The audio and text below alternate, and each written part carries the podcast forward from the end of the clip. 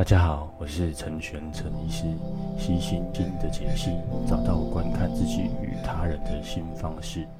诶，大家好，你很久没有就是单独自己一个人录音啊，那呃，从之前的周更，现在变成双周更、三周更啊，那尽量呢，尽量呃，在这个时间哦，人可以更新的话，我都会尽量还是维持每周的频率啦。那我们就从回回到从这个礼拜开始啊。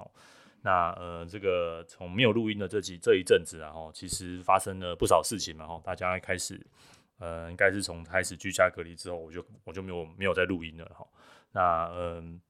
这段这这一个月哈，很多人的这个身心状况哈，似乎都陆陆续续都开始承受到一些压力了，哈。那当然也有人就是呃，有一些新的一些适应的方式，然后像其实呃这阵子闷闷在家里，大家都蛮不习惯的，那。这个以前可以去的，大家这个一起吃吃饭，然后跟大家一起这种社交这个距离哦，人与人的连结哦，被迫中断哦，呃，无论你的连结哦，是是聊聊天啊，或者是肢体上的接触啊，这种都是被迫中断哦。那呃，这个也是个现象啊，就是说，除了这个传染病哦，在这个世这个大世纪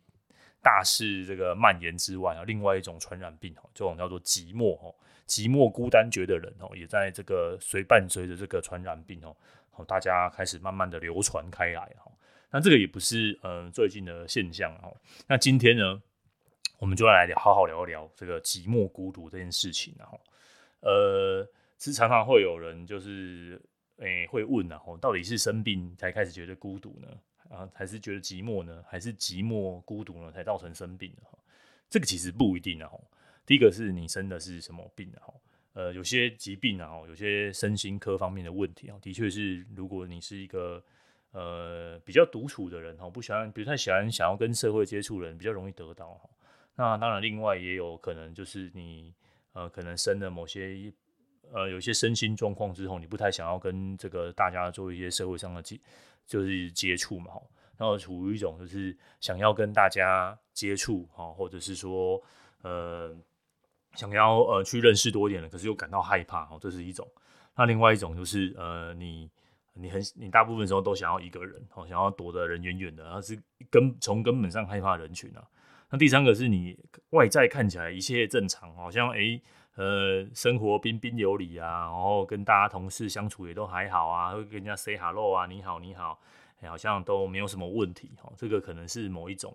类的，然后但是。呃，即便是有这样子，好像看似很正常的呃社交活动哦，其实内心哦都是觉得孤独的，会觉得没有人懂我哦，就大概是这几类啦。但这几类也不见得反映说是这些造成生病啊，有些人是可能生病生病造成的，有些人是呃因为这样子的想法然后造成生病。那无论如何，然后呃都没有直接说哎、某某个东西造成什么东西，然后那呃。当然不是只有心心理方面的疾病哈。如果大家有看过，诶、非常推荐大家去看哦、这个追这个普鲁斯特的《追忆似水年华》，嗯，大家可以先去看第一卷就好了。啊，如果有有闲有暇，可以把七本全部看完哦、就尤其是在这个呃这个疫情期间，然后如果大家你有多出来一些时间，不知道干嘛的话，诶、非常推荐把第一本到第七本把它全部读完哦、啊。你哦，我呃光光读第一本哦，就是一件很辛苦的事情。呃，那如果太辛苦，没关系，听我说了，听我说。呃，就是我曾经有把，我刚才读到第四卷还是第五卷吧，我也没有全部读完，因为真的不太好读。但第一本他是写普鲁斯特自己小时候，他花了很多时间哈，然后书就是书写他的一些呃生病的经验，然后他花很多时间写他生病的经验，然后他在他的房间里面，然后。呃，这些不舒服，然后爸妈宠爱着他，或者是他看着他的什么表妹、表哥、表弟，或者是他的亲戚的这个跟他同年龄的小朋友在外面奔跑、奔玩的经验哦，他得他就是在回忆这些事情哦，他呃书中哦花很多时间在写这这个过程哦，就是他大家会幻想很多很多的事情，或是他因为身体不舒服，所以有些地方没有去，那或者是说呃呃他。现在生病的他，要回怀怀念起过去没有生病的他，那个时候没有生病的他可以做什么什么事情哦，诸如此类的哦，啊，好像呃这种感觉，其实在一边看一边就会觉得这种有非常有即视感哦，就是现在好像大家隔着网络哦，隔着一道窗，隔着一道门哦，好像可以看，仿佛可以看见外面这个活跃的世界哦，但是自己却只能在这个小小的一一隅哦，小小的房间里面哦，呃，做些什么事情。尤其是如果你有开开这个什么视讯会议哈，或是说现在这个视讯办公哦，最近不是有很多国小吗？好，是国中哦，他们就是用视讯然后就办这个毕业典礼哦。那些看起来，或者是大家远距上课，不知道有没有这种感觉哦，或是远距上班哦，那些。好像仿佛昨日啊，仿佛昨日那些昨日跟你这个坐在你旁边的朋友们，好，现在好像现在他也出现在你的荧幕面前，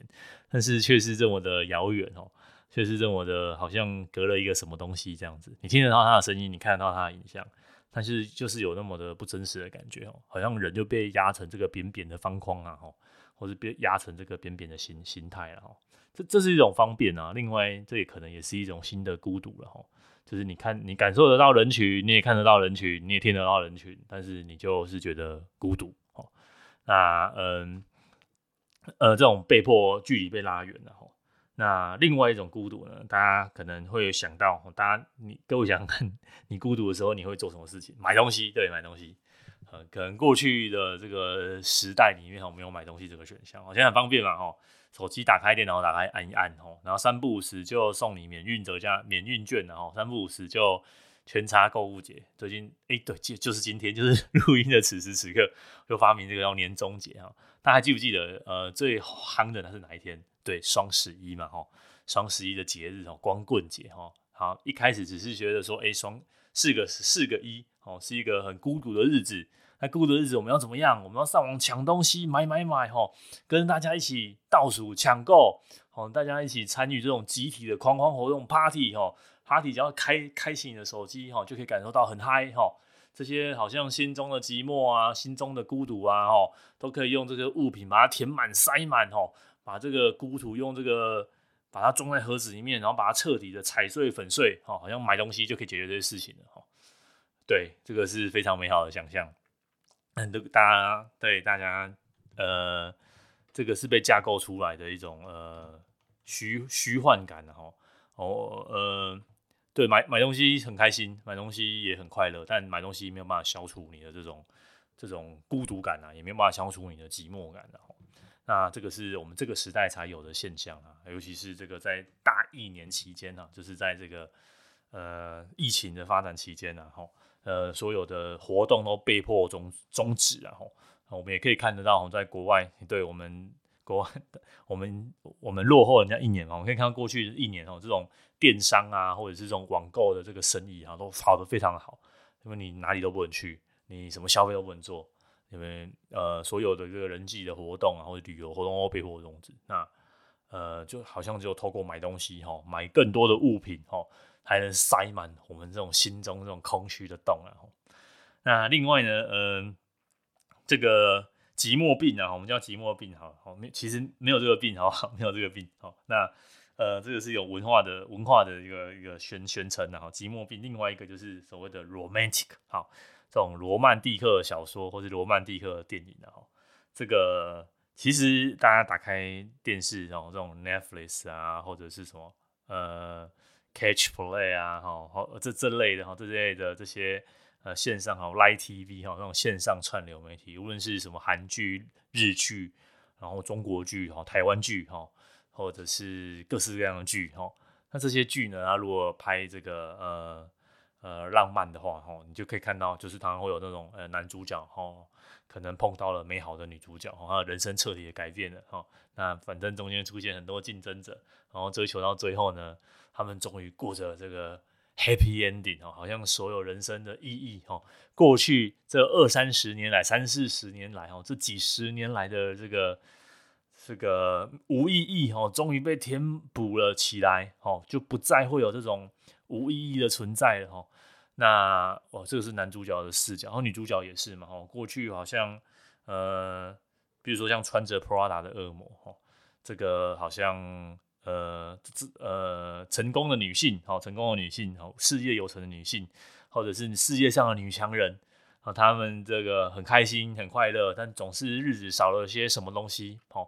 那一旦呢遇上了这个这个完美的另外一半，哈，这种真命天子，他们这个生生命呢，终于呢可以成了一个圆呐，哈，好像呃过去的这些成就再也不重要了，都没有关系了，哈，呃，这个过去的努力啊，过去的这个奋斗啊，哈，少了这个真命天子啊，一切都是假的，一切都是虚构的，哈，一定要有真命天子的出现，对吧？好，那这个其实从柏拉图的时代嘛，大家如果看过，可以来找来看这个会影片，但其实很短很短。你上网 Google 柏拉图会影片，就有只有这一篇这篇这个哲学小短文啊，哈，它它它其实是一个小说小小小故事啊，小寓言，大家可以找来看看。那总之呢，它就是说这个是灵灵魂，就是说以前的人呐、啊，很久很久很久很久以前的人。他没有分男生女生，哈，他就是一个男女的综合体。那反正总之什么原因呢？就是被剖了一半，好，那就是一种惩罚。所以我们生下来之后呢，都要去寻找另外一半，然后才会完美，好，人生才会完美，哈。那荣格呢也会说，诶，其实我们心目中呢都有一个另外理想的另外一半，那我们都会找找寻寻，好，那就像拼拼图一样，哦，那就我们会把外面的真实世界的这个拼到我们心中的拼图，看合不合，哈。合的话哦，它太完美了哈。那不合的话，你就会继续找哈。那当然，你到时候会发现呢，你找的都是你的投射了哈。那这个我们有空再来聊哈。那总之，你就要认清这个现实啊，你是不可能找到的哈。即便真的找到了，我问你各位各位，真的吗？哈，真的找到了吗？你看那个好莱坞的每一对明星，每一个都说他找到了他生命中真的另外一半。好，那这种这种很常看到啊。好像过了几年，他们又离婚了，或者他们又吵架了。呃，或者是这个，诶、欸，前一阵子谁就是这个在综艺节目上面，不是都喜欢请那种神仙眷侣啊？我们讲台湾的呃艺人好了哈，这种或者是我们的这个桌球，嗯的这个国手们的这个跨国婚姻啊，哈，这个实在是太多了哈。那些看起来呃在电视荧幕上的这种灵魂伴侣啊，好像就是。神仙眷侣哈，各位那都是广告形象啊，或者是各位这都是电视形象塑造出来的，好吗？那没有这种东西，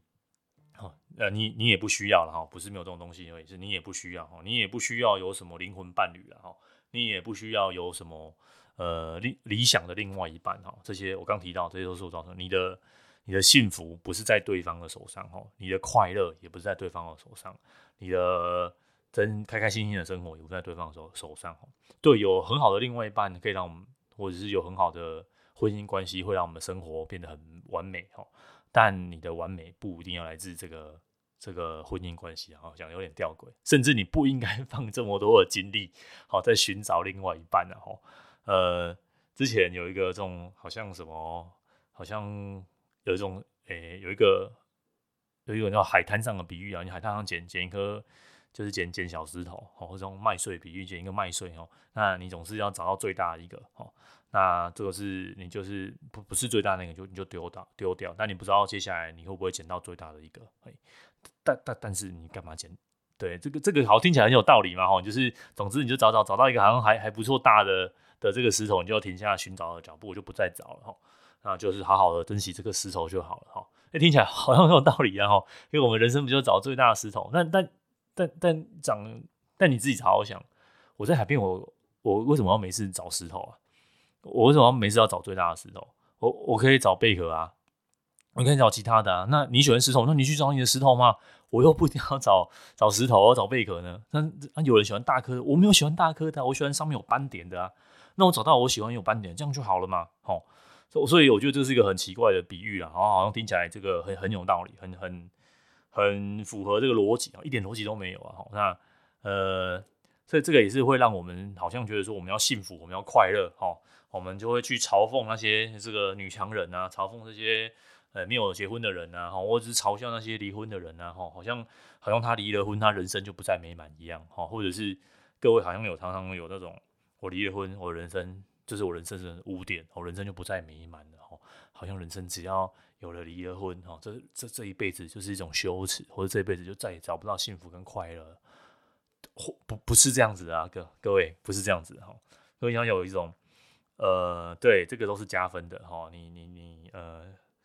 应该说人生假设我们的人生幸福是个六十分好了，那加加减减加加减减嘛，好，总是总是有些东西会扣一些分，有些东西会加一点分，那人也不是都一路爽嘛，对不对？就是你总是生活中都有大大小小的波浪，嘿，那不要一直把这种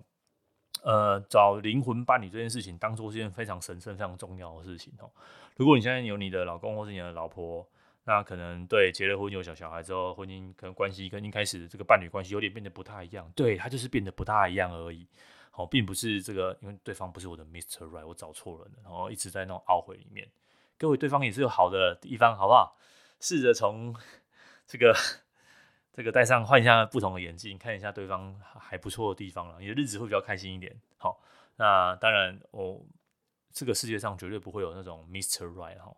就是他就是百分之百听你的哦，或者是只要找到 Mister Right 之后，你被他虐待、被他干嘛都没有关系。对，电影都这样演啊，对对，那个《暮光之城》哈，或者是这个葛雷的《五十道阴影》哈，好像很激情、passion 啊，然后反正只要是对方是有钱人，对方是这个 Mister Right，啊，一切都没有关系的哈，被打、被打、被骂，然后被被控制，然后被这些被操弄都没有关系的，真的吗？这种就是明明就是恐怖情人，好不好？为什么？为什么这个现实世界上的恐怖情人你不担心，但是？哎，对这个电影的恐怖情人，觉得这个是 Mr. Right，但现实上遇到这样的情人，你应该要绕跑的，好吗？你 不要觉得这这太恐怖了，这应该要跑的，不是，这不是 Mister Right，OK？、好，那一一样，然后女呃男生的观点也是，然后这种对你百依百顺的的女生，好像都很听你的话，真的吗？真的这是好吗？哦，各位各位想一想哦，没有没有这种事情，我们的。人生的目标哦，它只是一个过程，它可能就是在你的生活里面哦，加有了一些这个呃有哈，说大家有去看那个爱在呃爱在什么黎明破晓是 Before Sunrise 哦，Before Sunset 哦，Before Midnight 哦，这种这种爱在系列的哦，爱在系列三部曲哦，他们从一开始的这种浪漫的恋爱，然后。这个中途的分离，然后到最后，诶，最后在希腊这个时候，他们拍出他们这个婚姻的这种，这才是真实啊！哦，这才是真实哦，真实世界这个粉红泡泡爆破之后呢，还是真实的世界啊！各位不要再去找粉红泡泡，你也不会因为没有找到这个粉红泡泡，找到灵魂伴侣，你的人生就没有完美。有人生或是像铁达尼号，对不对？铁达尼号那种寻寻觅觅，各位还是假啦，还是电影啦，吼。你不需要哦，找到灵魂伴侣，你的人生才会完美。你要完美你的人生，就从你的日常生活开始哦。那第三个呢，我想跟大家讲一讲什么是家啦。哦，这个也是很多这些学者哦，社会学者的批评，然后好像这个资本化啊，好就是一个万万恶、万恶、万恶不能。然后呃，简单来说呢，就是这个在这个都市化过程里面呢。还有这个呃，我们所谓的就是家庭的原子化，哈，就大家越生越少嘛，然后以前的大家族、大家庭，哦，maybe 这个是一个时代的进程，我也没有答案，哈，我也没有答案，然后我也不是社会学者，那我只是把这些观点稍微提出来，哈，那这个呃人就变成一个小小的原子化的东西，然后大家都被切得支离破碎的，哈，啊，大都市呢为了吸引更多的年轻人，哈或者是大都市要建设，哈，都需要年轻人来城市打拼，那年轻人于是离开了他的这个。这个生活圈呐，哈，或者是他称所称之为共同体的这个东西，哈，那现在就是都市就变成一种这种扮演这种果汁机，哈，就是你被进去，然后我们搅出鲜呃这个呃鲜美的汁汁那个果汁之后呢，我们就像我们每一个人都像这残渣一样，哈，就倒倒到这个都市的这个。这个残残渣区，啊残渣区，嘿，那一方面都市又很贵哈，你看似赚的比较多钱哦，可是你却你却脱离了这个你原本传统的这种保护圈然后你变成无处可去然后，那这种现象就是大家可以看到嘛，就是连续假假期哈，这个南呃南下的车就会塞车哈，然后诶连续假期结束了或是过年过节后，北上哦北返车潮哦。什么叫北返车潮？或者是什么叫做南下塞车？哦，就是这些返乡的人，他们大家都一起加入了这个呃这个迈向台北的这个人肉人肉果汁机，哦，大家都去这个台北奋斗了，哈。那慢慢的就出现了，哎，你在台北好像生活了二三十年，然后在台北好像呃有了买了房子哦，租了房子，好像有个落脚之处。那你一一直心中啊吼，心中一直都有一种异乡人的感觉，你觉得这里不是我的，我应该待的地方，但是你要去哪里，你也说不出来吼。你说回到那个那个那个老家嘛吼，老家你里面你有什么认识的人，通通都没有，因为你离开这里太久了，这里的人也不认识你了。好，你说台北你很认识，你有很多朋友吗？那真的是朋友吗？好，各位，那是朋友吗？或者是那个是你的共同体吗？嘿，大家也都说不上来嘛吼。那住在这个小小的这个套房里面哦，那种孤立的感觉越来越孤立。这个时候呢，大家就觉得说啊，我们可以用网络，我们网络呢可以连接彼此哦。各位现在会听到这个 podcast，我想你一定是用网络下载的哦。你没有网络，基本上 你根本就听不到这个东西哦。呃，它是新的媒介，然后新的传播的方式，然后新的。呃，把人跟人之间然后拉近的方式哦，但它同时也是新的孤寂感产生的来源然后，哎，这个有没有很有趣哈？呃，我们可以透过网络找到新的新的伴，你可以有什么新的同好会啊哈，或者是你针对某个小小的兴趣哈，可能在你的生活周遭没有有这样的人，譬如说你喜欢玩桌游，譬如说你喜欢看某某本书哦，譬如说呃像录 podcast 好了，你可以。可能对我生活周遭，譬如像我好，我生活周遭都没有人在录这个东西。可能、欸、可能最近开始有了。那我要上网找同好，或是呃有没有人可以跟我分享这个东西？有啊。但除了这个东西的分享之外，我就是我需要透过网络哈。但同样的道理哈，网络呢，它这个水能载舟，亦能覆舟哈。网络它同样的有另外一种现象哈，它。它它会让这个这艘小船会翻倒哦，它会让这个小船也会也会也会翻倒，然后呃，简单最常见就是大家这个网美照哈，我们在网络上面好像看到大家很多很美好的生活，你自己也想想嘛哈，你进去去拍美食，去吃美食你还会拍照，去好玩的地方你还会拍照，去。呃，去就是好像反正就是开心的事情，然后你还在上传，然后营造出一种很正面的形象，那看起来是很美好的哈。那网络现在有很多的滤镜修图哈，好像这些你看着别人好像过得很光鲜，然后你看着别人好像很瘦，看着别人好像很壮哈，看着别人好像很健康，然后皮肤都很好，各位那都是滤镜啊，好，各位那都假的啦，或者是各位那都只是你日常生活的一个小小的部分而已。各位各位醒过来吧，哈。呃，大家会发现网络上放的都是这么一小小的部分哦，不要拿那些东西跟你的日常生活比，好，那些东西跟你的日常生活比，你只会觉得更更远而已啦，哈，啊，离得好像呃感觉更孤独，然后你拿对你拿这些东西来来做一个比较哦，好像会更更孤独、更孤寂啊。那另外一种对抗孤独的方式呢，我们我们称之为叫做建立你孤独的能力，哈。对，呃，你呃，你不想要孤独，我们都会这样嘛，就是说，哎，你不要孤独，不要寂寞，不要耍自闭哦，你应该要多出来跟大家走走哦。对，这个是一种方式哦，让自己有更多的社会的连结。好，这个就是呃，我们面对孤独等对抗孤独的一个方式。哦，那这种感觉就很好。你请问怎么样比较不会痛？第一个就是不要做会痛的事情嘛。哈，那第二个呢？第二个就是你可以更忍耐这些痛，那不就不就 OK 了嘛？哈。一样的道理嘛，孤独真的有那么恐怖吗？寂寞真的有那么恐怖吗？真的有要想想方设法去摆脱他们吗？哈，有些人会靠喝酒，有些人靠抽抽烟，有些人会找人与人的连接，哈啊，有些人就是呃会会会无止境的上网，总之呃就是找各式各样排解的方式，对排解方式，但大家从来没有想过，那如果我让自己更可以享受孤独呢？哈。有一个对，就有有一个书啦，吼，就是叫有一个精神分析师，他也是精精神心科的医师，吼，他对这种呃可能二十世纪以降的这些我们的一些理论基础啊，他他他就是比较排斥一点，哈，他觉得不对，不应该是这样子的，他是说，吼，他觉得人际关系，哈，并非人类幸福与安定的唯一来源的，哈，我们花太多东西关注在这个关系上面了。好像关系不圆满，关系不好，人际关系弄得不好，嘿，我们就是只能过着悲惨的人生。哦，他说不是这样子的哈。他说孤独是多么的从容，多么的温和。哦，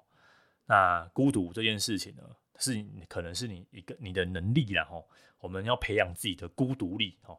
那在这个疫情的期间，哦，大家当然很想找朋友聊聊天，大家想找朋友见见面，很怀去过。怀念过去美好的这个小确幸哦，现在一切都瓦解了哦。那到录音的此时此刻呢，至少没有说 要到什么时候结束了哈，它可能延长，可能就到就到嗯，maybe 月底就结束了，不知道哦。除了这种孤独感之外，还有这种不确定感哦，好像用同时之间要奋斗的东西很多哦，但不确定感我们没有办法，但孤独感我们可以训练嘛哈，趁这段时间训练自己的孤独感，有没有什么你很想看的书你没办法看的哈？甚至你很想写写作练习写作你没得写的，练习画画你没得画的哦，练习某些技能哦。我会这样说呢，是很多的技能都需要你一个人去完成哦。那譬如说像是呃很多的这边有举很多例子嘛，哦像康德哦那种大哲学家，维根斯坦哦大哲学家，呃牛顿科学家哦，甚至写《湖滨散记》的说了，刚刚提到写《追忆似水年华》的普鲁斯特哈，都是他们这些东西都是他们独处或是他们的成就哦，都是独处而来的哈。呃，很多对事情有很多事情是需要你跟人跟人之间的一个互通力合作嘛，一起把这个东西建造出来、完成出来。但也有很多的事情需要的不是不是通力合作，而是需要你的思考力哦，需要一个人在静静的时刻、静静的等待，然后去把它完成。那这样的东西呢，或许是我们应该要培养的。然后，那我刚刚说了很多。说了，譬如说像是罗曼史，说了可能呃关于家的想象哦，那这些东西呢，我只是想跟各位说的是，孤独没有那么可怕哦，那寂寞也不是怪兽哦，那一个人也可以过得很好哦，这个这个不是自我安慰的话哦，这绝对不会是自我安慰哈。你说你人生想要过的幸福哦，人生想要这种有这种。这种奥秘的、幸福的、神秘的经验哦，如果都会去看看这种静坐的方面的书啦，或者是这种冥想方面的书，他们有很多描绘这种很神奇的经验哈。这些神奇的经验呢，都是你自己一个人安安静静的坐在那里所来的哦，而不是跟什么一个人一起讲话啊，跟他一起喝酒，跟他一起吃饭哦，那个不是都不是这样子来的嘛。那既然如此的话，呃，独处有很多很多好处，那你又何必害怕？你又何必逃避呢？吼。或许，然后在这个寂寞的二十一世纪，然后在这个寂寞的疫情的年代里面，然后试试看哦，看看一些书，那培养自己的孤孤独的能力，哈，培养自己独处的能力，哈。但如果你一个人独处，感到害怕、寂寞，觉得人，觉得难过，觉得难受，哈，难受想哭，哈，那或许找专业的来跟你聊一聊，然后呃，或者是听听 Podcast 跟朋友聊一聊，哈。总之有朋友有伴哦，那还是没有办法。呃，回避啊，没有办法回避，你总是会有一个人的时候。那呃，有伴很好，然后有人聊很好，但是自己独偶尔自己一个人也不错哈。那好，偶尔也想想享受一个人自己一个人的一个人的环境啊，自己的房间，然后自己的空间，自己的时间。那祝福大家好，身体健健康康的。那嗯呃，如有疫苗就去打，好不好？下一次我们来聊疫苗的事情好了。呃，关于这个。呃，错误归因，然后以及如何做一个呃判正确以及判断思考的，然后不用不要随随之起舞了哈。好，那这这个也是很重要的哦。那我们下下周再再聊吧。那今天就到这边喽，祝福大家健康保重，拜拜。